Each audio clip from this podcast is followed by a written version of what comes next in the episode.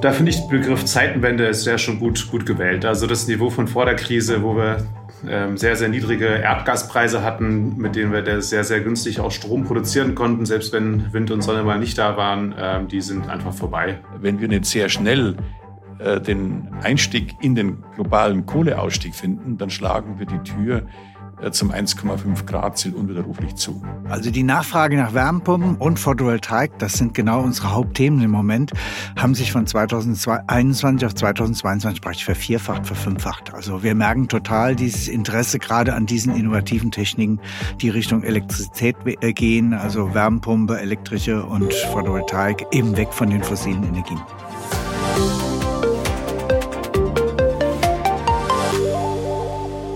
Und damit hallo und herzlich willkommen zu Handelsblatt Green und Energy, dem Podcast zu den wichtigsten Fragen rund um Klima, Energiewende und Nachhaltigkeit. Das hier, ja, das ist die letzte Folge des Jahres und wir wollen uns den Themen widmen, die 2022 besonders wichtig waren.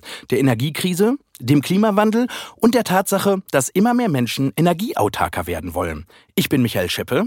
Mein Name ist Kevin Knitterscheid. Und ich bin Katrin Witsch. Ja, wir stehen am Ende eines denkwürdigen Jahres 2022, äh, wo wir immer noch mit der Corona-Pandemie zu tun haben, aber natürlich auch Europa das erste Mal seit vielen Jahren wieder sich mit einem Krieg auseinandersetzen muss. Äh, und der hat uns alle in eine tiefe Energiepreiskrise geführt. Ja, und das sieht man irgendwie auch bei uns im Büro. Heute Morgen ist die eine Kollegin schon frierend durch die Gänge gelaufen und Katrin Witsch steht ja auch im Pullover, die sinnbildliche Energiepreiskrise. Ja, es ist kalt im Handelsblattbüro. Ich glaube, wir haben ja auch äh, tatsächlich ein bisschen runtergekühlt. Ne? Und ich habe zu Hause auch noch keine Heizung an, deswegen dachte ich, es wenigstens hier warm. Was? Ich schon, weil ohne würde es überhaupt nicht gehen. Ja, aber ich wohne ja im sehr gut gedämmten Neubau mit niedrigen Decken. Ah, ich mit großen Fenstern, da wird sofort sehr kalt. Ja, nee, noch nie die Heizung angehabt. Ich habe Fernwärme und äh, konnte mich so ein bisschen, ich meine, es ist auch teurer geworden, aber zumindest ein bisschen aus dieser Preiskrise raushalten bislang. Ja, wir reden hier nur über Energie, so haben wir uns nämlich auch umbenannt zu Handelsblatt Green und Energy dieses Jahr, weil es eben eines der weil wir so viel Themen. über Energie geredet haben dieses Jahr, dass wir uns eigentlich schon fast umbenennen mussten, wenn man so möchte. Ne? Ja. Und dann gehört natürlich zur Jahresabschlussfolge auch dazu, dass man über die Energiepreiskrise spricht. Und Katrin Witsch hat das getan mit dem Strommarktexperten Fabian Hunicke.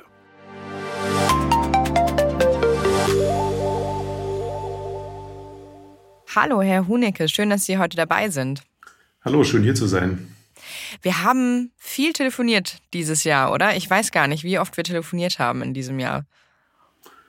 Ja, auf jeden Fall ein sehr reges Aufkommen von Gesprächen. Das Thema Energiewirtschaft ist nicht mehr, nicht mehr der Partykiller, sondern ist plötzlich der, der, das Gesprächsthema Nummer eins, ja.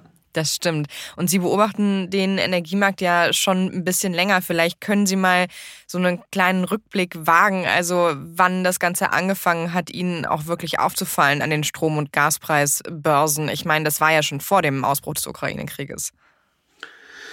Ja, richtig. Also das, das Jahr hat uns begrüßt mit, mit historisch niedrigen Gasspeicherfüllständen. 54 Prozent waren es im Januar und äh, die, diese niedrigen Gasspeicherfüllstände waren uns natürlich auch schon ähm, zu Beginn der Heizsaison aufgefallen. Im Nachhinein wissen wir, das war schon eine geostrategische Vorbereitung Russlands für den Ukraine-Krieg, für den, für den Angriffskrieg am 24.02. Ähm, und die Warnzeichen dafür, die waren im Prinzip äh, mit dem zweiten Halbjahr 2021 alle schon auf an.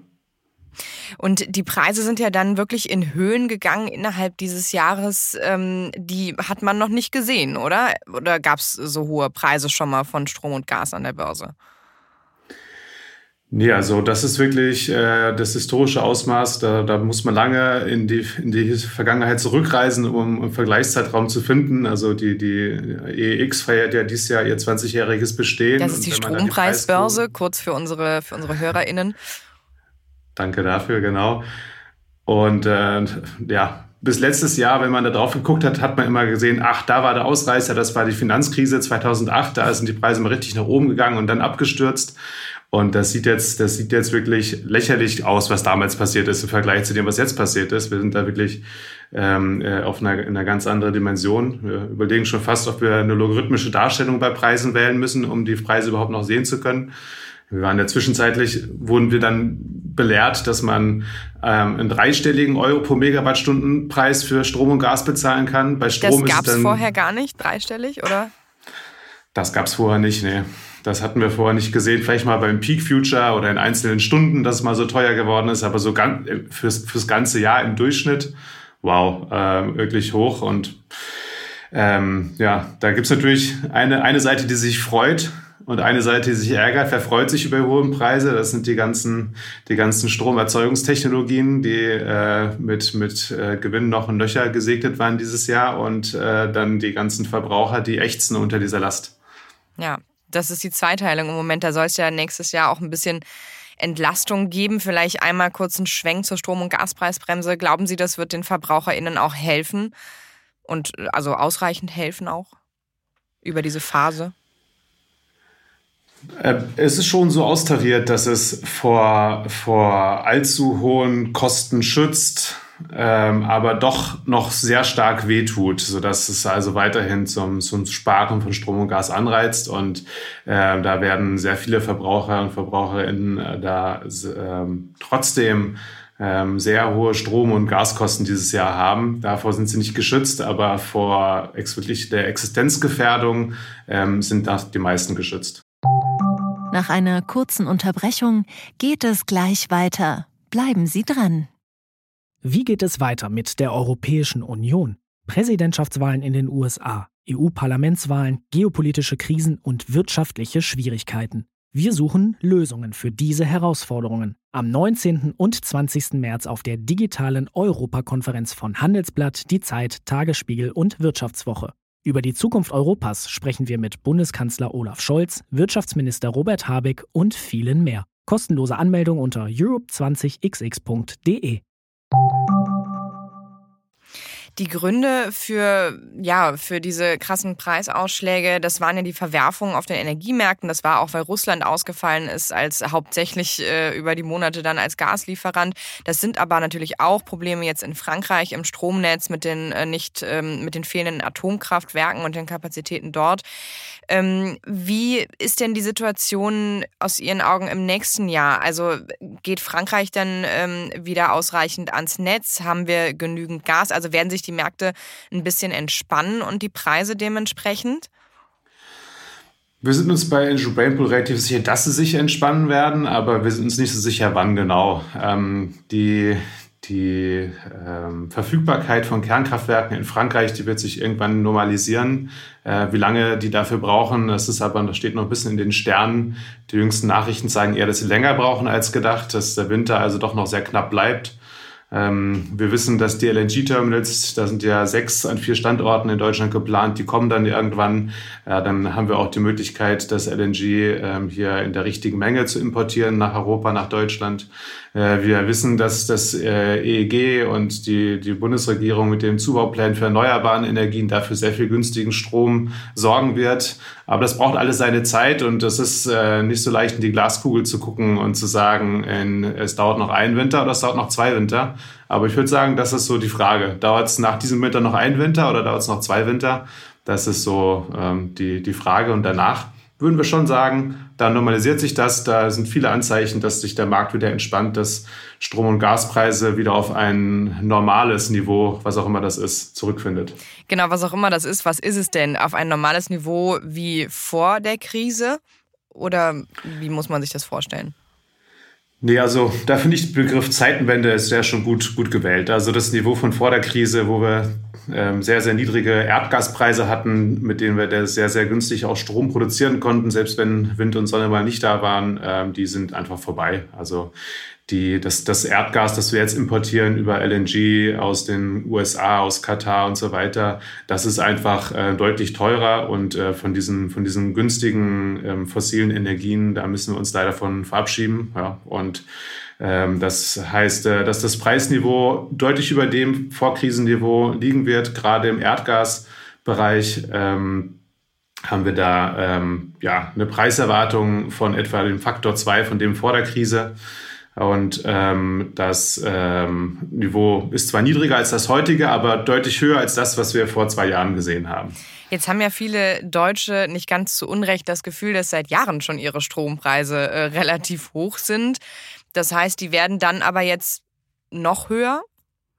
Also für VerbraucherInnen gesprochen jetzt?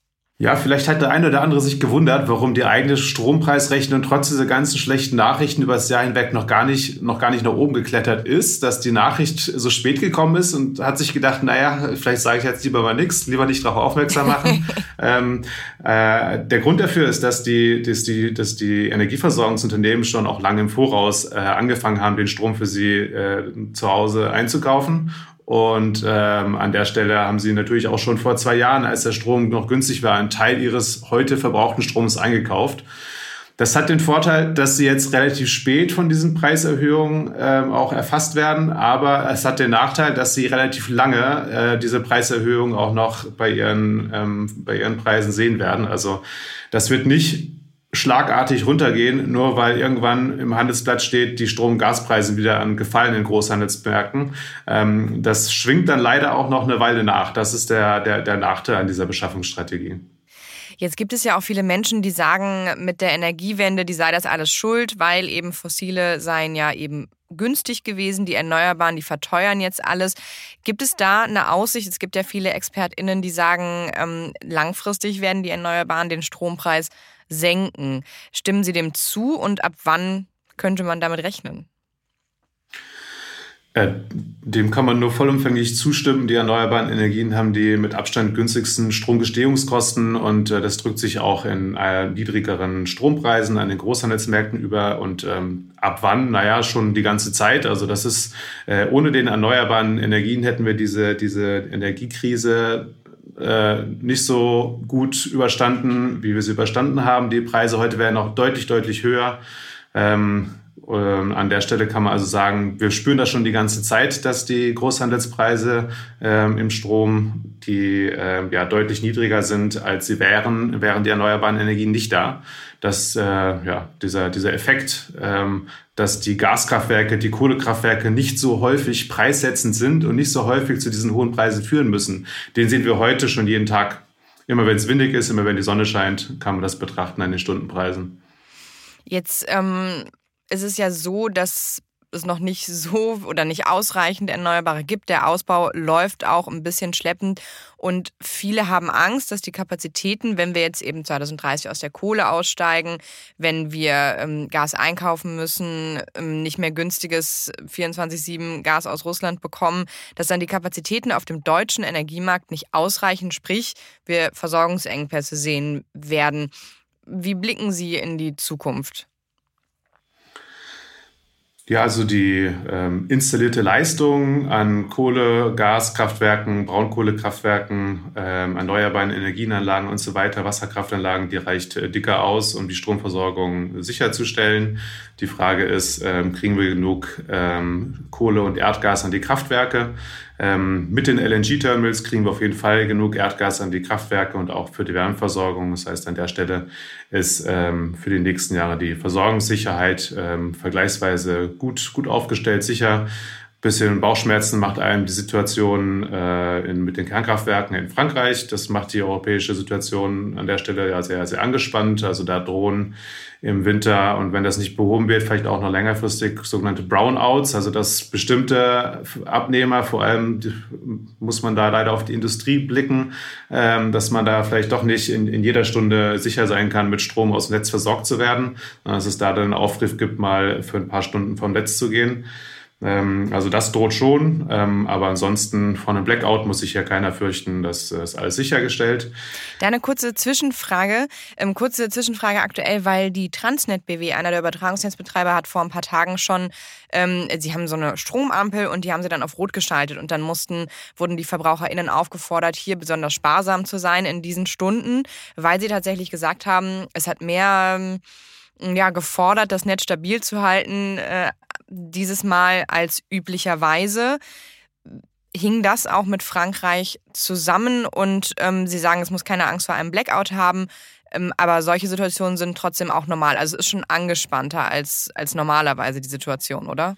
Ja, das auf jeden Fall. Ähm, das kann man so sagen. Das ist, äh, das ist ja wirklich auch in, in, in Frankreich, die ähm, haben ja wirklich eine sehr, sehr große Flotte an Kernkraftwerken. Über 50 ähm, Reaktoren sind das dort.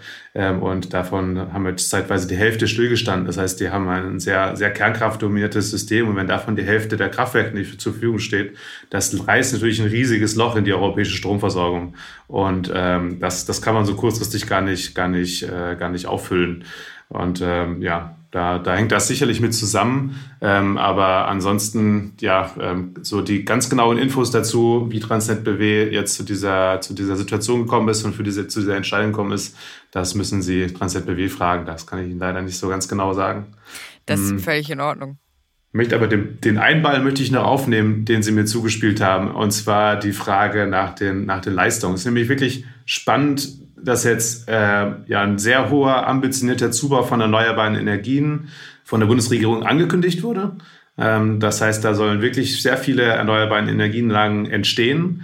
Ähm, und die große Frage ist, schafft diese Volkswirtschaft das auch auf die, auf die Strecke zu bringen, auf die Straße zu bringen, diese vielen Anlagen? Nächstes Jahr sollen äh, über 10 Gigawatt an Windenergieanlagen an Land ausgeschrieben werden. Äh, von der Genehmigungsseite her sieht das nicht so aus, als ob da äh, jemals wir in diese Größenordnung auch an Teilnahmen kommen. Das heißt, es wird vielleicht ein peinlicher Moment. Da sieht man die großen Ziele, hohe Ausschreibungswerte und dann nimmt kaum jemand an diesen Ausschreibungen teil, weil man einfach keine genehmigten Anlagen hat. Mhm. Ja, also da ähm, an der Stelle ja, müssen wir nochmal den Gashebel durch, durchdrücken und äh, ordentlich, ordentlich mehr Tempo auf die Strecke kriegen, damit wir auch wirklich in zwei, drei Jahren günstige Strompreise haben. Ja, dazu brauchen wir die ganzen erneuerbaren Energien. Ansonsten bleibt der Preis ziemlich hoch. Ich würde gerne am Ende mit guten Nachrichten in, aus dieser Weihnachtsepisode gehen. Was ähm, was wünschen Sie sich fürs nächste Jahr und ähm, welche guten Nachrichten können Sie unseren HörerInnen aus Energiesicht vielleicht auch mal mitgeben? Ja, also vom Ausblick her, wir, wir haben uns jetzt, ich hatte vorhin gesagt, ersch erschrecken müssen, dass diese Strompreise dreistellig werden können, dass wir über 100 Euro die Megawattstunde da rutschen und äh, in unserer Aussicht äh, werden wir in dieser Dekade da wieder drunter rutschen. Also das, ähm, das, da müssen wir uns, da, wir, wir müssen da jetzt ein, zwei, ein, zwei Winter da durch das stimmt schon, aber in unserer Aussicht geht es danach wieder runter. Wir müssen uns da also nicht langfristig dran gewöhnen, dass Energie so knapp und so schlecht verfügbar ist. Äh, eigentlich ist äh, Energie in Hülle und Fülle da und relativ kostengünstig verfügbar aus der Wind und der Sonne. Äh, das heißt, ähm, wir müssen uns da nicht dran gewöhnen, so knapp mit Energie umzugehen. Wir können uns äh, darauf freuen, dass die Stromrechnung ähm, innerhalb dieser Dekade wieder deutlich geringer aus, ausfallen wird. Das hört man doch gerne. Herr Hunecke, vielen Dank für das Gespräch und an der Stelle natürlich auch Ihnen frohe Weihnachten. Das gleiche für Sie.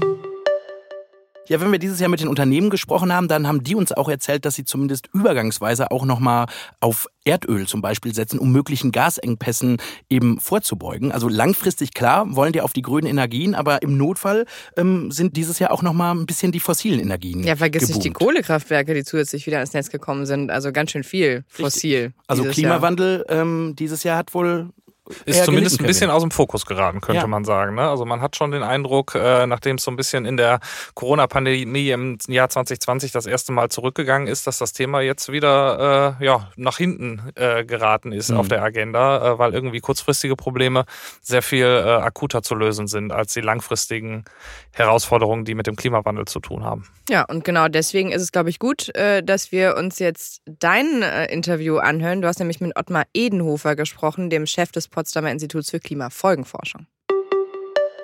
Hallo, Herr Edenhofer. Hallo, guten Tag. Ja, wir haben ja 2020 äh, einen Rückgang der CO2-Emissionen gesehen. 2021 äh, ist es ein bisschen, wieder ein bisschen nach oben gegangen. Äh, was rechnen Sie denn, wie es 2022 aussehen wird? Ja, 2022 werden wir einen neuen Höchststand bei den Emissionen haben wir sehen ja jetzt im Moment, wie unglaublich viel äh, neue fossile Infrastruktur aufgebaut wird, eben auch infolge der Energiepreiskrise, die wir in Europa haben. Ähm, inwiefern ist denn der Klimaschutz aus Ihrer Sicht bei den ganzen multiplen Krisen, die wir gerade erleben, äh, in den Hintergrund gerückt? Also der Klimaschutz ist in den Hintergrund geraten. Äh, das war ja vor allem auch bedingt dadurch, dass der Gaspreis sehr viel schneller gestiegen ist und stärker gestiegen ist als der Kohlepreis. Und das hat dazu geführt, dass vor allem in Asien äh, kein Gas mehr verstromt worden ist und das Gas stattdessen auf den äh, sogenannten Flüssiggasmärkten verkauft worden ist.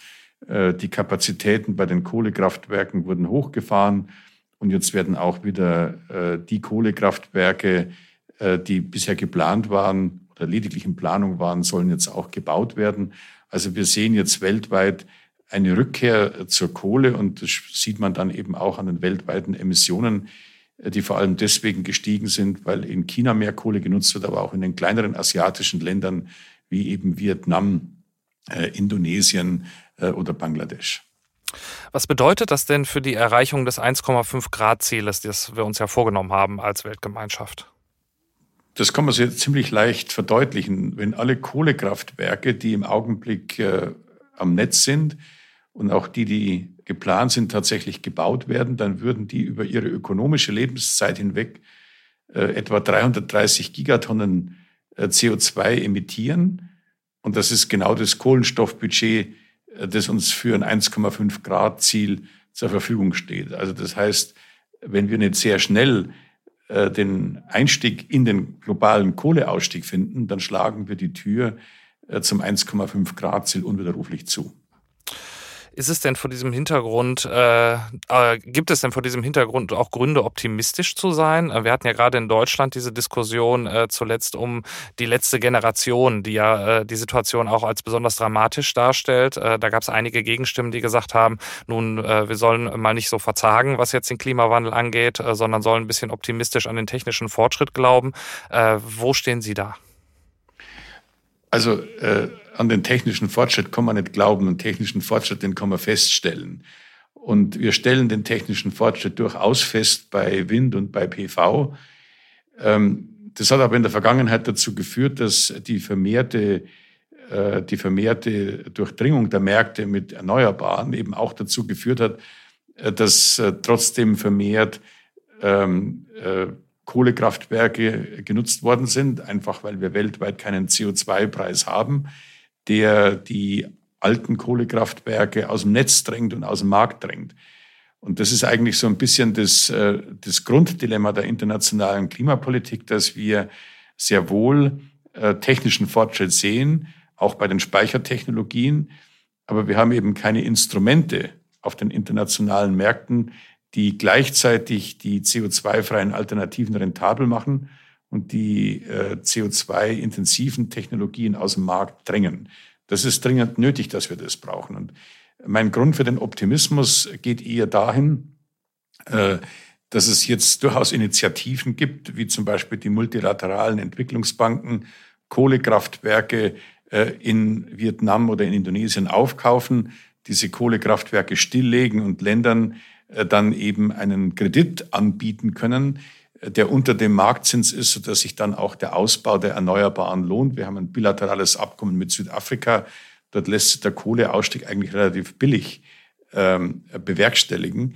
Das sind aus meiner Sicht wichtige Schritte. Da geht es also gar nicht jetzt darum, dass man äh, die Hände in den Schoß legt und hofft, dass der technische Fortschritt kommt, sondern wir müssen schon etwas tun. Aber wir könnten jetzt äh, eigentlich sehr, sehr schnell damit beginnen, mit Hilfe der multilateralen Entwicklungsbanken diesen Kohleausstieg äh, anzusetzen. Und es gibt ja eine interessante Entwicklung, dass China ja angekündigt hat, dass sie äh, im Ausland keine Kohlekraftwerke mehr finanzieren wollen. Also da könnte man China durchaus beim Wort nehmen. Das würde nicht das Klimaproblem als Ganzes lösen, aber das wäre auf jeden Fall der Einstieg in den Ausstieg. Wie viel Zeit bleibt uns denn noch, äh, einmal mit der CO2-Reduktion anzufangen? Weil es war ja tatsächlich das Corona-Jahr 2020 das einzige in der Menschheitsgeschichte, in dem die globalen Emissionen tatsächlich zurückgegangen sind. Also man darf da jetzt nicht nur den Blick auf die globalen Emissionen äh, richten. Die globalen Emissionen steigen und steigen, das ist richtig. Aber sie steigen deswegen, weil vor allem durch China die Emissionsreduktionen in anderen Ländern äh, überkompensiert werden. Und wir sehen das ziemlich deutlich, dass in der Europäischen Union die Emissionen sinken, nicht schnell genug, aber sie sinken und zwar absolut. Äh, Ähnliches gilt für die Vereinigten Staaten, weniger stark, aber das sind zwei große Wirtschaftsmächte und zwei große Wirtschaftsräume, in denen die Entkopplung von Wirtschaftswachstum und Emissionen äh, schon gelungen ist. Wie gesagt, nicht schnell genug, das muss noch schneller vorangehen. Und wir müssen ja weltweit etwa bis zur Mitte des Jahrhunderts die Null-Emissionslinie erreicht haben. Und äh, dafür bleibt uns jetzt nicht mehr allzu viel Zeit und da brauchen wir eine ganze Reihe von technologischen Innovationen. Diese Innovationen sind notwendig, aber diese Innovationen, die werden nur schnell, also in der nächsten Dekade auf den Markt kommen, wenn wir eben ein wichtiges Instrument eingeführt haben, nämlich CO2-Preise, weil die CO2-Preise die CO2-freien Alternativen rentabel machen und eben die äh, CO2-intensiven Alternativen aus dem Markt drängen. Mhm. Jetzt ähm, ist es ja so, dass die EU äh, schon lange äh, regulatorische Vorhaben äh, initiiert hat, wie zum Beispiel einen CO2-Preis äh, für, für Industrie, äh, ja, äh, für Industrieemissionen. Ähm, dennoch sagen ja viele Experten, dass das Tempo hier immer noch recht langsam vorangeht, insbesondere was auch den Ausbau von erneuerbaren Energien beispielsweise in Deutschland angeht. Ähm, inwieweit sind wir denn da regulatorisch auf, der, auf dem richtigen Weg, zumindest in Europa? Ja, also wenn wir jetzt nach Europa schauen, dann hat es ja die Europäische Union das Ziel gegeben, bis äh, zum Jahr äh, 2050 treibhausgasneutral zu werden. Es gibt regulatorisch dafür einen Rahmen, nämlich einen Emissionshandel für Industrie und Strom. Das ist schon mal ganz gut. Es soll jetzt ein Emissionshandel entwickelt werden für Gebäude und Verkehr, was im Wesentlichen ein Emissionshandel ist für äh, Öl und Gas. Auch das ist ein wichtiger Schritt, vielleicht kein ausreichender Schritt, aber das geht dann schon in die, in die richtige Richtung. Wir haben aber große Probleme in mindestens drei Bereichen. Wir sind zu langsam beim Ausbau der Erneuerbaren. Wir haben gesamteuropäisch eine unzureichende Wasserstoffstrategie und wir haben viel zu wenig ähm, Pilotprojekte im Bereich der negativen Emissionstechnologien, also Technologien, die uns helfen, CO2 aus der Atmosphäre zu entziehen.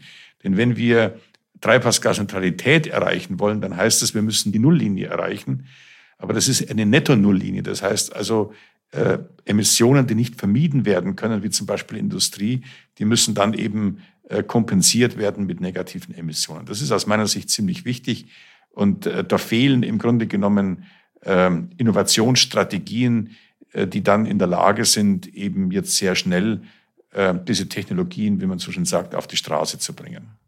Wenn das äh, nicht zeitnah passiert, rechnen Sie damit, dass äh, der Gesetzgeber äh, in Zukunft strengere Zügel anlegen wird? Also vielleicht auch sagen, ähm, wir müssen deutlich, deutlich äh, strenger äh, auch vielleicht mit Produktionsstopps umgehen, um dann tatsächlich unsere Ziele zu erreichen? Also ich halte es für ganz ausgeschlossen, dass man äh, mit Produktionsstopps das macht und das ist auch gar nicht nötig. Denn wir haben ja den regulatorischen Rahmen im Kern, der uns jetzt äh, auf den richtigen Weg führen kann. Ähm, es gibt natürlich die Technologiestandards. Es wird auch über das Auslaufen des Verbrenners äh, diskutiert. Wichtig an der Sache ist, wir werden verstehen müssen, dass das alles nur zum Ziel führt. Also das heißt zum Absenken der Emissionen, wenn es starke CO2-Preissignale gibt und eine starke Innovationspolitik. Das sind die zwei äh, wesentlichen Elemente und das dritte Element, das dazukommen muss, ist der soziale Ausgleich. Denn hohe CO2-Preise äh, belasten die einkommensschwachen Haushalte überproportional. Äh, da muss was getan werden, aber das geht auch. Man kann durch geeignete Rückerstattungsmaßnahmen die CO2-Preise so ausgestalten, dass es die reicheren Haushalte eben überproportional stärker belastet. Also das wären für mich so die drei Komponenten. Im Kern ist dafür alles vorhanden in Europa. Aber es muss jetzt eben dann tatsächlich umgesetzt werden. Und wir sind sehr gut im Formulieren von Zielen, aber wir müssen sehr, sehr viel besser werden in der Umsetzung. Herr Edenhofer, das ist doch ein schönes Schlusswort und ein schöner Schlussappell zum Ende des Jahres. Vielen Dank für das Gespräch. Ich danke Ihnen. Es gibt ja aber auch was Positives an diesem Jahr, eben weil die Gaspreise so hoch sind, haben sich viele Leute damit auseinandergesetzt, wie sie eigentlich energieautarker, also selbstständiger werden. Und ähm, im Zuge dessen werden viele auch deutlich grüner und haben eine Wärmepumpe oder eine Solaranlage, eine Batterie sich gekauft. Das boomt gerade total. Wie sieht es denn eigentlich bei euch aus? Ja, Katrin, richtig. Aber es ist halt nicht bei jedem möglich. Mein Beispiel, ich bin Mieter und bei uns steht noch die Gasheizung im Keller. Ich hätte auch lieber die Wärmepumpe. Ähm, stattdessen zahle ich jetzt 50 Prozent mehr für meine Rechnung. Ähm, aber in der Tat ist es ein großer Boom dieses Jahr. Ja, bei mir ist es äh, so, dass ich auch Mieter bin. Äh, ich habe Fernwärme, bin deswegen nicht ganz so von den steigenden Preisen betroffen, aber frei auswählen äh, kann ich mir meine Heizung natürlich nicht. Äh, Katrin, hast du denn eine Wärmepumpe installiert? Ja, tatsächlich. Also ich konnte es mir zwar auch nicht äh, frei auswählen, weil ich bin auch Mieterin. Aber ich habe tatsächlich das Glück, in einem Haus zu wohnen, wo eine Wärmepumpe im Keller steht. Ja, damit liegst du voll im Trend, denn äh, das vergangene Jahr haben viele Verbraucher dazu genutzt, sich energetisch neu aufzustellen, äh, vor allen Dingen mit Blick auf Energieautarkie. Und das Thema, das hat sich Michael Scheppe jetzt äh, für unseren Podcast angeschaut und zwar hat er dafür mit dem Energieexperten Reinhard Loch von der Verbraucherzentrale Nordrhein-Westfalen gesprochen. Der Krieg in der Ukraine hat auch dazu geführt, dass sich die Menschen mehr Gedanken über die heimische Energieversorgung machen. Und mit Blick in unsere Keller erscheint das auch sinnvoll, denn jedes zweite Haus in Deutschland heizt noch mit Gas und jedes vierte hat eine Ölheizung. Deshalb trifft viele Deutsche die Energiekrise besonders. Ein Beispiel, Verbraucher mussten für Gas im ersten Halbjahr 20 Prozent mehr zahlen als noch im zweiten Halbjahr des letzten Jahres. Das zeigen zumindest Zahlen des Statistischen Bundesamtes.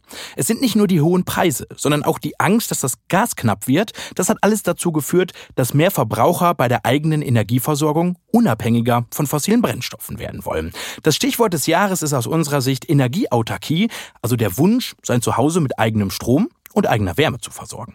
Denn wer sich selbst versorgt, ist klar, dem können die hohen Preise und auch Versorgungsengpässe egal sein und nebenbei schützt man ja auch noch das Klima. Doch wie wird man eigentlich energieautark? Wie teuer ist das Ganze? Und ist der Wunsch nach kompletter Autarkie überhaupt sinnvoll? Das möchte ich mit Reinhard Loch besprechen. Er ist Energieexperte bei der Verbraucherzentrale NRW und jetzt bei mir im Studio. Hallo, Herr Loch. Hallo. Herr Loch, Energieautarkie, ich habe es gesagt, für uns das Thema des Jahres und auch die Hersteller von Photovoltaikanlagen und Wärmepumpen sprechen ja von einem Boom. Merken Sie das auch bei Ihnen in der Beratung? Ja, unbedingt. Also die Nachfrage nach Wärmepumpen und Photovoltaik, das sind genau unsere Hauptthemen im Moment, mhm. haben sich von 2021 auf 2022 praktisch vervierfacht, verfünffacht. Also wir merken total dieses Interesse gerade an diesen innovativen Techniken, die Richtung Elektrizität äh, gehen, also Wärmepumpe, elektrische und Photovoltaik, eben weg von den fossilen fossilen Energien. Mhm. Also ein hoher Beratungsbedarf ähm, nach diesen Themen. Wir versuchen heute in den paar Minuten zumindest ein paar Fragen zu stellen. Äh, und klar ist, wir können nicht alle Häuser dieser Republik neu bauen, sondern müssen die bestehenden Immobilien irgendwie umbauen. Was ist denn das Wichtigste, wenn ich energieautark werden will? Sollte man da nicht erst mit Dämmen und neuen Fenstern anfangen? Genau. Also das Oberthema für uns ist natürlich erstmal den Energieverbrauch zu senken, weil es dann die erneuerbaren Energien, die wir einsetzen wollen, ja viel leichter haben. Mhm. Das trifft natürlich insbesondere den Bereich Wärmedämmung unserer Bestandsgebäude. Sie haben das schon angesprochen, die Altbauten sind halt oft schrecklich, was den Wärmeschutz angeht. Das trifft aber auch so Themen wie Energiesparen und Stromsparen im Haushalt, wo ich also tatsächlich einfach erstmal den Bedarf reduziere. Denn für die Technik, die wir einsetzen wollen, brauchen wir das eben auch. Und äh, die Studien sagen auch, wir müssen mit dem Energieverbrauch erstmal um den Faktor zwei runter. Und das sind eben insbesondere Effizienztechniken im Strombereich und im Wärmebereich. Hm. Also erstmal Grundlagen schaffen, dämmen, neue Fenster rein, sowieso Energie sparen, ähm, bevor man überhaupt über Energieautarkie nachdenken sollte. Und dann gibt's ja zwei Punkte, den Strom und das Thema Wärmebedarf. Lassen Sie uns, Herr Loch, doch mit dem Thema Strom vielleicht anfangen. Ähm, schraube ich mir dann best, am besten eine Photovoltaikanlage aufs Dach oder was muss ich da beachten? Ja, also einmal Stromverbrauch senken, das sind eben effiziente Geräte, gucken, was brauche ich überhaupt in meinem Haushalt. Dann ist es in der Tat die Photovoltaikanlage Anlage, die ich natürlich nutzen kann. Damit kann ich sicherlich zwischen einem Drittel und wenn man Batterien hinzunimmt, also Batteriespeicher, zwei Drittel der Energie zu Hause ersetzen äh, durch eigenen selbst erzeugten Strom. Das lohnt sich heutzutage auch. Mhm. Äh, das EEG ist ja in diesem äh, Sommer äh, revidiert worden und verbessert worden in dem Sinne, dass wir eine bessere Einspeisevergütung kriegen. Die Konditionen sollen ja auch 2023 nochmal verbessert werden. Mhm. Jetzt im Steuergesetz ist ja gerade beschlossen worden, dass die Mehrwertsteuer für PV-Anlagen wegfällt. Also hochinteressant und das merken wir auch in der Nachfrage. Ganz viele wollen wissen, wo kriege ich eine PV-Anlage her, was kostet das und wie mache ich das? Und was kostet das? Ja, also wenn man eine Anlage bekommt zu einem guten Preis, liegt man bei 15.000 bis 20.000 Euro im Bereich einer 10 kW-Anlage. Das mhm. ist das, was viele heute so machen. Äh, wer sich noch einen Speicher dazu nimmt, muss vielleicht noch ein paar tausend Euro drauflegen, aber in der Größenordnung würde ich sagen, 15.000 bis 20.000 Euro sollte man einplanen. Lohnt sich das oder für wen lohnt sich das? Diese ist ja gar nicht so eine kleine Investition, aber hat man die schnell wieder drin? Ja, schnell ist vielleicht ein bisschen zu viel gesagt, aber in Zeiten steigender Strompreise eigentlich schon irgendwann, auf jeden Fall im Rahmen der Lebensdauer. So sind die Vergütungen ja auch festgelegt worden und ähm, der Gesetzgeber will ja, dass es im Rahmen der Lebensdauer von etwa 20 Jahren auf jeden Fall amortisiert. Mhm. Ja, Grundvoraussetzung ist einfach, dass man ein geeignetes Dach hat. Äh, das sollte vielleicht sowas wie südorientiert, west-ostorientiert sein. Ähm, das geht heute alles äh, und das Dach sollte eben auch in einem, sagen wir mal, akzeptablen Zustand sein. Vielleicht nicht gerade Dachziegel von 1940, weil klar, in den 20 Jahren sollte man möglichst an der Dachhaut nichts mehr machen müssen. Äh, und in dem Zuge kann man vielleicht auch beides kombinieren, Dachsanierung plus Photovoltaikanlage. Dann hat man sozusagen der, die Haut des Hauses nach oben hin schon mal optimiert mhm. und äh, für die eigene Stromerzeugung eben auch schon vorbereitet. Ähm, und ist es naiv anzunehmen, dass dann mein gesamter Strombedarf gedeckt ist mit der Photovoltaikanlage? ich also energieautark bin? Energieautarkie schaffen wir nicht. Hm. Also wir können zwar, äh, wir sagen, jahresbilanztechnisch kann man schon so viel Strom erzeugen, sogar mehr Strom erzeugen, als man selber benötigt. Also 10 kW-Anlage würde so etwa 9.000 bis 10.000 Kilowattstunden im Jahr bringen. Ich selber verbrauche vielleicht aber im Haushalt nur 4.000 bis 5.000 mhm. typischerweise. Aber natürlich können wir noch nicht vom Sommer in den Winter speichern. Das ist das große Problem. Selbst der Batteriespeicher, den ich mir dazu stelle, mhm. der schafft es vielleicht drei, vier Tage. Aber ich kann noch nicht, so weit sind wir noch nicht, jahreszeitlich speichern vom Sommer in den Winter. Mhm. Die Photovoltaikanlage ist ja nur eine Möglichkeit. Auch bei Ihnen auf der Verbraucherzentrale Internetseite listen Sie ja noch andere Möglichkeiten. Eine, über die wir vielleicht hier noch kurz sprechen können, sind die Kleinwindanlagen. Also quasi das Windrad in meinem Garten. Lohnt sich das? Ja, wir werden da auch sehr oft gefragt, weil natürlich viele denken, Mensch, Kleinwind ist doch die Alternative. Vielleicht habe ich kein geeignetes Dach. Genau. Ähm, das ist im innerstädtischen Bereich schwierig, weil wir die Windgeschwindigkeiten nicht haben. Mhm. Also interessant sind solche kleinen kleineren Anlagen im Bereich 1, 2, 3 bis 5 oder 10 kW, eher so im Stadtrandbereich. Das sind so Gehöfte, das sind natürlich die landwirtschaftlichen Betriebe, die vielleicht ein bisschen eher am Rande oder außerhalb der Stadt liegen. In der Stadt sind die Windgeschwindigkeiten zu gering. Es gibt ja auch klare Bauvorschriften. Hm. Ähm, Rotoren machen Geräusche, sie müssen mechanisch abgesichert werden. Das ist eben viel komplexer, als es bei einer Photovoltaikanlage ist. Die lege ich aufs Dach und dann habe ich 20 Jahre Ruhe, vereinfacht ausgedrückt. Bei einer mechanischen letztendlich ist es Mechanik. Windkraftanlage muss ich viel mehr Dinge beachten, von Sturmsicherheit über Geräusche, mhm. Abspannungen, äh, Masthöhen, Bauanträge. Das ist viel komplexer. Deswegen in der Regel lohnt sich das nicht. Und so ganz kleine Mikrowindanlagen lohnen sich in der Regel eben auch nicht, weil wir die Windgeschwindigkeit nicht haben. Mhm. Also beim Strom eher die Photovoltaikanlage das Mittel der Wahl. Lassen Sie uns doch zum zweiten Punkt, dem Wärmebedarf, kommen. Und da liest man jetzt ganz viel von Wärmepumpen. Ist das für die meisten der Bürgerinnen und Bürger nützlich? Also in den klassischen Fällen, die, mit, äh, die wir in der Beratung so haben, das sind Ein- und Zweifamilienhäuser, die haben eine Öl- oder Gasheizung. Ja, das sagen wir in den allermeisten Fällen, auch im Altbau, im Bestand, ist der Einsatz einer Wärmepumpe möglich. Es gibt ja heute zwei große Techniken, die eingesetzt werden. Die Luftwärmepumpe, die also die Außenluft als Wärmequelle mhm. nutzt, oder die Erdreichwärmepumpe. Man muss natürlich schauen, Erdreich ist für viele schwierig, weil man dann im Garten buddeln muss, bohren muss. Das klappt im Bestandsbereich oft nicht so gut, aber die Luftwärmepumpe geht fast überall. Deswegen, also, wenn es nicht ein ganz schrecklicher Altbau ist, der wärmetechnisch erst ertüchtigt werden muss, schafft die Wärmepumpe eigentlich. Und der Vorteil der elektrischen Wärmepumpe ist, den Strom kann ich entweder von der Photovoltaikanlage wieder nehmen, das geht aber auch nur im Sommer oder in der Übergangszeit, oder ich kann mir eben Ökostrom kaufen, also wenn Sie so wollen, erneuerbaren Strom für meinen Haushalt dazu kaufen und da bin ich auf der Ebene auch klimaneutral. Mhm. Wie viel Geld muss ich dafür rechnen als Investition? Ja, die Wärmepumpe ist nicht ganz billig. Also wir sagen, das fängt vielleicht bei 15.000 bis 20.000 an, aber das sind sicherlich eher günstige Preise und geht rauf bis 35.000. Also klassische kosten vielleicht 25.000 bis 30.000 Euro, aber das wird gut gefördert. Der Staat gibt bis zu 40 Prozent Fördermittel mhm. dazu, knüpft es an Bedingungen, da muss man dann nochmal genauer hinschauen, schafft meine Wärmepumpe die Förderbedingungen, aber 40 Prozent gehen wieder runter und dann liegen wir doch wieder im Bereich einer konventionellen Heizung, die vielleicht mit einer Solaranlage aufgerüstet wäre. Also deswegen mit 15.000 bis 20.000 netto ist man vielleicht dabei. Und lohnt sich, würden Sie sagen? Bei den Auf jeden Fall. Wir müssen einfach damit rechnen, dass Öl und Gas sehr teuer werden, sehr teuer bleiben. Mhm. Die Die CO2-Bilanz wird ja auch immer schlechter, beziehungsweise die CO2-Belastung, die Kostenbelastung. Wir haben ja schon auf Öl und Gas eine CO2-Abgabe draufgesetzt. Die soll ja auch steigen. Deswegen, ich denke mal, auf der Skala 15, 20 Jahre, wir müssen klimaneutral werden. Also wir müssen weg von Öl und Gas. Und die Preise werden steigen. Das macht also sich auf jeden Fall bezahlt. Wer kann, sollte zumindest darüber nachdenken. Mhm. Lassen Sie uns noch zwei Gedanken auf die Themen Solarthermie, Fernwärme, Pelletheizung. Das sind auch Themen, die man bei Ihnen auf der Seite findet, ähm, drüber sprechen. Lohnt sich das für die meisten oder sind das noch so Ausnahmekategorien? Ja, das sind also auch zwei Mitbewerber, sage ich mal, um das Thema ökologisches Heizen. Ja. Die Fernwärme, klar, wer im innerstädtischen Bereich wohnt und Fernwärmeanschlüsse zur Verfügung hat, denke ich, sollte das auch überlegen oder nutzen, denn Fernwärme wird wird auch zunehmend grün und ökologisch. Das ist ja auch die politische Absicht, mhm. dass man das aus Sonnenenergie, aus Abwärmenutzung macht. Ähm, Pellets sind ja auch eine Alternative, weil sie eben aus dem nachwachsenden Rohstoff Holz kommen. Aber das ist nicht unumstritten. Äh, unter Umständen, äh, unter äh, ein Aspekt beispielsweise ist eben die Feinstaubbelastung. Mhm. Also keine Holzverbrennung geht ganz, ganz sauber. Das ist einfach so, trotz Filter. Und zum anderen, weil auch die Menge an Holz, die wir aus Deutschland liefern, nur begrenzt ist. Deswegen sagen die Experten, naja, mehr wie 10 Prozent Potenzial hat das eigentlich nicht. Solarthermie ist natürlich immer eine ergänzende äh, Alternative bei allen Varianten, bei der Wärmepumpe, bei den Holzpellets werden auch gerne solarthermische Anlagen dazugenommen.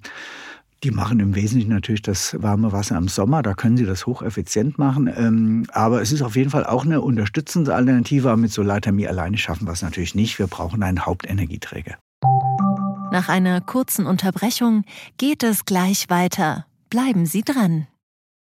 Sie investieren in Aktien, es fehlt Ihnen aber eine klare Strategie.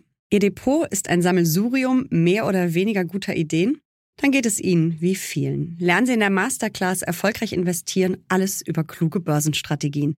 Mit dem Rabattcode Investieren20 gibt es 20% Nachlass auf den Normalpreis. Infos unter handelsblatt.com slash erfolgreich-investieren. Hm. Also unterm Strich beim Strom ist es für viele Bürgerinnen und Bürger die Photovoltaikanlage, beim Thema Wärme wahrscheinlich die Wärmepumpe. Klingt ja jetzt erstmal ganz simpel und gut, aber wenn ich es heute bestelle, ist es nicht morgen bei mir da, ne? Nein, auf jeden Fall, genau. Das trifft leider diese tollen Themen Photovoltaik und Wärmepumpe gleichermaßen. Wir müssen heute mit Lieferzeiten von einem Jahr rechnen. Oh. Das ist zum einen der Handwerkermangel, das kennen wir ja aus vielen Lebensbereichen, dass die Fachkräfte im Moment fehlen. Aber das andere ist eben tatsächlich auch, dass wir Materialprobleme haben. Das sind insbesondere bei Photovoltaik die Wechselrichter und bei der Wärmepumpe sind es eben auch Elektronikbauteile in den Wärmepumpen, die fehlen. Und das macht macht es leider ein bisschen unangenehm und viele ärgern sich und das treibt natürlich auch die Preise ein hm. bisschen in die Höhe. Hm. Also Geduld ist gefragt bei dem Thema, trotz der guten Absichten.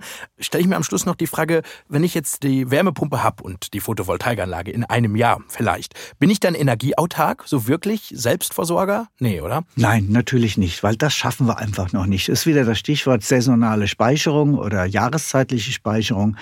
Wir kriegen das eigentlich nur hin und das ist der Grundgedanke, wir brauchen im Winter, vielleicht dann, wenn auch die Sonne nicht scheint, brauchen wir schon einen Stromlieferanten von außerhalb. Und das ist natürlich unser Netz, in dem wir eben dort ökologischen Strom beziehen. Die Bundesregierung will ja 2030 schon 80 Prozent erneuerbaren mhm. Strom haben. Irgendwann wird es 100 Prozent sein. Ist, denn überhaupt, ist es denn überhaupt ein sinnvolles Ziel, völlig energieautark zu sein, so in einer Kosten-Nutzen-Rechnung? Oder sagen Sie, ah, man nicht bis zum letzten hundertsten Prozent? Genau, das ist einfach das große Thema. Die letzte Kilowattstunde kostet am meisten. Äh, also von daher ist es vielleicht wirklich sinnvoll zu sagen, okay, auf eine Restversorgung, ich will mich nicht ganz vom Netz abkoppeln, vielleicht sogar auch aus Sicherheitsgründen. Deswegen also zu sagen, ich gehe 90 Prozent mache ich selbst, den restlichen 10 Prozent hole ich aus dem Netz. Es gibt Anbieter und es gibt Techniken, das darf man schon sagen, die also heute auf dem Markt auch eine 100 Prozent Autarkie versprechen und das passiert dann über Wasserstoff. Das heißt, die Firmen bieten an, über eine Photovoltaikanlage, die man auf dem Dach hat, die natürlich sehr groß dann auch sein muss, Wasserstoff zu erzeugen über Elektrolyse am eigenen Haus, das in Tanks zu speichern und die im Winter wieder zu verstromen, rückwärts äh, über Brennstoffzellen, die gleichzeitig auch Wärme erzeugen. Also das gibt es am Markt, ist technisch möglich, völlig ausgereift, aber noch sehr teuer. Also 100.000 Euro geben sie dann aus fürs Ein- und Zweifamilienhaus und das wollen natürlich die wenigsten und macht betriebswirtschaftlich gesehen auch nicht mehr so viel Sinn. Mhm. Also nicht völlig energieautark, sondern nur in die Richtung. Aber das hat ja auch schon vieles Gutes, um Energie zu sparen, um grüner zu werden. Vielleicht, äh, Herr Loch, bei all den schlechten Nachrichten, die wir dieses Jahr hatten, ist es doch irgendwie auch eine gute Entwicklung, dass sich so viele Leute jetzt bei Ihnen äh, darüber informieren wollen und auch ihre Häuser umbauen wollen, oder? Auf jeden Fall. Also wir sehen in der Krise auch die Chance, ganz genau. Einmal die Bedeutung Energie wird größer. Wir müssen ja uns ehrlich machen, wir haben in den letzten Jahren und Jahrzehnten einfach Energie als selbstverständliches, billiges Grundnahrungsmittel, hätte ich beinahe gesagt, betrachtet. Wir haben dem wenig Aufmerksamkeit gewidmet und deswegen wurde auch zu wenig investiert. Äh, das wurde ja sowohl der Politik vorgeworfen, aber das trifft ja auch jeden Einzelnen von uns Bürgern. Äh, deswegen ist das dieser, sagen wir mal, dieser Schwung, der jetzt reinkommt, der tut natürlich der Klimakrise auch gut, beziehungsweise dem Klimawandel und der, unserem Kampf gegen den Klimawandel, äh, will ich damit natürlich sagen. Denn da haben wir uns ja bisher als Rufer in der Wüste auch schwer getan, dass die Menschen gesagt haben, naja, der Klimawandel ist noch weit weg und mich betrifft er nicht so. Aber die Energiepreiskrise trifft jeden und das hat natürlich Bewegung reingebracht und tut auf jeden Fall dem Klimaschutz natürlich auch sehr, sehr gut. Das sind die positiven Nachrichten von Reinhard Loch, Energieexperte bei der Verbraucherzentrale Zentrale NRW hier bei Handelsblatt Green und Energy. Danke für Ihre Zeit. Bitteschön. Ja, und wenn Sie noch mehr zu diesen Themen lesen wollen, haben wir jetzt noch einen Tipp für Sie. Gehen Sie einfach auf handelsblatt.com slash mehr Klima. Dort gibt es dann die Möglichkeit, weitere Analysen und Hintergrundinfos eben rund um Klima, Energiewende und Nachhaltigkeit zu lesen.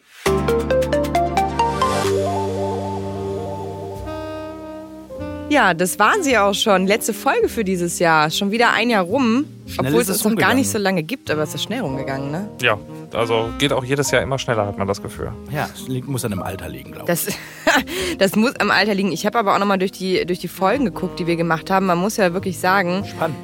wahnsinnig viel Strompreise, Gaspreise, ähm, Blackout hatten wir. Benzinpreise. Biosprit hast du jetzt noch gemacht. Wir hatten äh, Robert Habeck am Anfang vom Energiegipfel mitgenommen, das Sigmar Interview. Gabriel war dabei. Sigmar Gabriel war dabei. Also wir haben schon echt wieder ähm, ziemlich viel gemacht dieses Jahr, muss man sagen. Ne? Das stimmt. Hast du ein persönliches Highlight, Michael? Ah, ich fand die Blackout-Folge sehr interessant, weil es war ja irgendwie so eine riesen Panikmache in den Medien. Uh, es wird alles dunkel werden. Ist es bis jetzt Gott sei Dank noch nicht. Und ich glaube, wir haben da ganz gut aufgeklärt, dass es zwar ein Risiko gibt, auch ein erhöhtes, aber dass wir keine Massenpanik befürchten müssen. Nicht so wie in Frankreich. Richtig. Und du? Also ich persönlich äh, fand die Vorrecherche zu der Folge zu dem Buch von Greta Thunberg ganz interessant. Äh, ich habe das Buch ja dann vorab gelesen und da standen echt nochmal erstmal viele spannende Themenideen äh, fürs nächste Jahr nochmal drin, aber ich fand es auch ein sehr eindrücklich und mit äh, vielen Fakten vollgepacktes Buch, was mich ja dann auch dazu gebracht hat, dass ich das nochmal jetzt für die, für die äh, letzte Folge nochmal aufspießen wollte, das Thema Klimawandel. Du hattest Michael, also meine Lieblingsfolge war, ähm, da hattest du gesprochen, Michael, mit der Mutter und der Tochter über dieses Familie Bax, Genau, über dieses Buch, ähm, die ja auf die dieser Klimaklägerinnen. ja und die ja auf dieser Insel auch leben, die es dann bald schon Pellworm, nicht ja. mehr gibt. Pellworm. Ja. Genau, das fand ich Sylt. total ähm, eindrücklich. Also das hat mir die Fol- die Folge habe ich wirklich sehr gern gehört, auch weil die beiden ähm, so ja interessante, faszinierende Dinge auch erzählt haben. Erschreckend natürlich auch, aber Ja, lasst uns doch vielleicht noch kurz auf das Jahr 2023, das nächste Jahr blicken. Ja, geht ja weiter, genau. Ja, was ist denn da, wenn wir da die Highlights mal sehen, ist im November 23 wieder Klimakonferenz in Dubai, wo hoffentlich ein bisschen mehr bei rumkommt, oder? Mhm. ja, muss auf jeden Fall nach diesem. Das war ja nicht so ergiebig. Aber wir haben sonst, also wir haben ja wieder sowieso vom Handelsblatt aus viel, eine Energiegipfel, Wasserstoffgipfel, haben wir immer Industriegipfel, haben wir ja auch noch, äh, wo Energie wahrscheinlich ein großes Thema sein wird, oder Kevin? Ja, sicher war. Der war ja jetzt kürzlich auch schon in diesem Jahr und äh, Energie ist mit das Thema in der Industrie, äh, die sich natürlich sehr darum Sorgen macht, dass sie ihre Wettbewerbsfähigkeit nicht verliert, wenn die Energiepreise so hoch bleiben sollten. Äh, wie ist denn deine Einschätzung dazu, Katrin? Ja, gut, das haben wir natürlich ein Stück weit auch eben von Herrn Hunicke gehört. Also nächstes Jahr können wir noch nicht damit rechnen, dass sie wahnsinnig runtergehen werden und auch die nächsten Jahre eher höheres Niveau. Dann erst ab 2030, meinte er, gehen die ein bisschen runter. Es könnte ein bisschen spät sein für ein paar Unternehmen, glaube ich. Also ich glaube, da muss nächstes Jahr äh, schon was passieren in die Richtung. Ja, aber eines ist klar, wir werden uns das wieder anschauen, jeden zweiten Dienstag um 6 Uhr. Und hoffentlich wird auch mal die ein oder andere positive Nachricht dabei sein. Wir hoffen das. Ja. Ja, das war es schon wieder mit Handelsblatt Green und Energy, nicht nur für diese Woche, sondern für dieses Jahr. Äh, wenn Sie noch Fragen, Themen oder Anregungen für uns haben, dann freuen wir uns über eine Mail an green@handelsblatt.com. Und wenn Ihnen der Podcast gefallen hat, dann schicken Sie uns doch gerne eine gute Bewertung über Ihre Podcast-App. Ja, wir also- bedanken uns an der Stelle auch noch äh, bei Alexander Voss und der gesamten Produktion und dem Podcast-Team, die das immer hier mit dieser schönen Musik auch unterlegen, zum Beispiel jetzt. Ja, und wir danken Ihnen, liebe Hörerinnen und Hörer, fürs Einschalten und äh, kommen Sie gut durch die Weihnachtstage, guten Rutsch und auf bald. Frohe Weihnachten. Frohe Weihnachten.